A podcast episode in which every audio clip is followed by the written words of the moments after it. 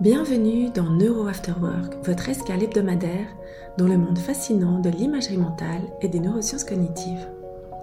Aujourd'hui, nous allons aborder un sujet essentiel pour toutes celles et tous ceux qui s'intéressent à la visualisation, à savoir les obstacles qui peuvent entraver cette pratique et surtout comment les surmonter.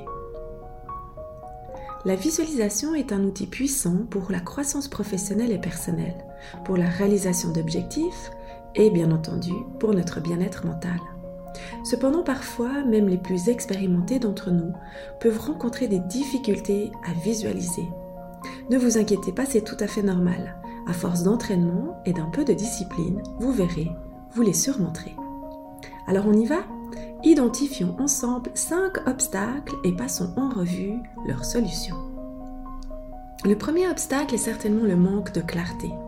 Si vous ne savez pas exactement ce que vous voulez visualiser ni pour quel objectif, alors l'image peut être floue, changeante, voire peu stable, parasitée par vos pensées qui viendront vous distraire. Prenez alors le temps de définir clairement votre objectif avant de vous lancer. Écrivez-le, dessinez-le, parlez-en. Bref, plus vous serez précis, plus votre visualisation sera ensuite efficace. Le second obstacle est certainement les distractions externes. Vous savez, euh, les petits bruits ambiants, une pièce inconfortable, des interruptions.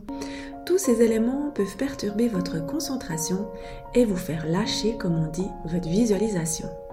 Je vous suggère alors de choisir un endroit calme, confortable, où vous ne serez pas dérangé. Vous pouvez utiliser des écouteurs ou mettre une musique douce pour masquer ces bruits ambiants. Le troisième obstacle est sans aucun doute nos distractions internes. Et eh oui, nos chères pensées vagabondes, nos préoccupations, notre stress, bref, toutes ces distractions en nous peuvent nous éloigner de notre visualisation et surtout de notre concentration. Une solution est, de pratiquer par exemple la méditation régulièrement ou alors, avant de commencer votre visualisation, d'utiliser des techniques de respiration pour calmer votre esprit. Je vous en parlerai dans le prochain épisode. Acceptez aussi ces pensées sans jugement quand elles arrivent, puis ramenez doucement votre attention sur votre visualisation. Faites cet exercice à chaque fois qu'une pensée vient vous distraire. C'est important car ainsi vous allez dompter votre cerveau et lui donner une nouvelle habitude. Vous verrez avec le temps, vos pensées ne seront alors plus un problème à gérer. Le quatrième obstacle est le doute le scepticisme que vous pouvez ressentir. Doutez par exemple de votre capacité à bien pratiquer votre visualisation ou voire même de sa puissance peut entraver la fluidité du processus. Je vous encourage alors de lire des témoignages, des études sur la visualisation afin de vous faire votre avis sur sa puissance, car plus vous aurez confiance en cette pratique, plus elle sera efficace pour vous.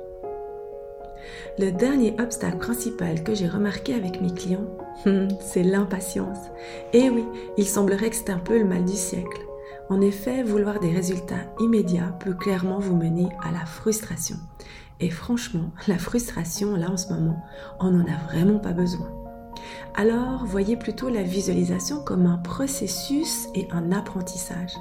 Célébrez les petites victoires, notez-les pour vous les remémorer, et s'il vous plaît, soyez patient avec vous-même. La visualisation, c'est un voyage. Et comme tout voyage, il peut y avoir des embûches. Mais avec de la préparation, de la patience et de la pratique, vous pourrez surmonter ces obstacles et profiter pleinement des bienfaits de cette merveilleuse technique. Notre cerveau est unique et il est de notre devoir d'en prendre soin. Voilà, cet épisode touche à sa fin. Merci de votre écoute et au plaisir de vous retrouver la semaine prochaine. Et si vous souhaitez être averti des prochains épisodes, activez les notifications ou abonnez-vous sur les plateformes en tapant Neuro After Work.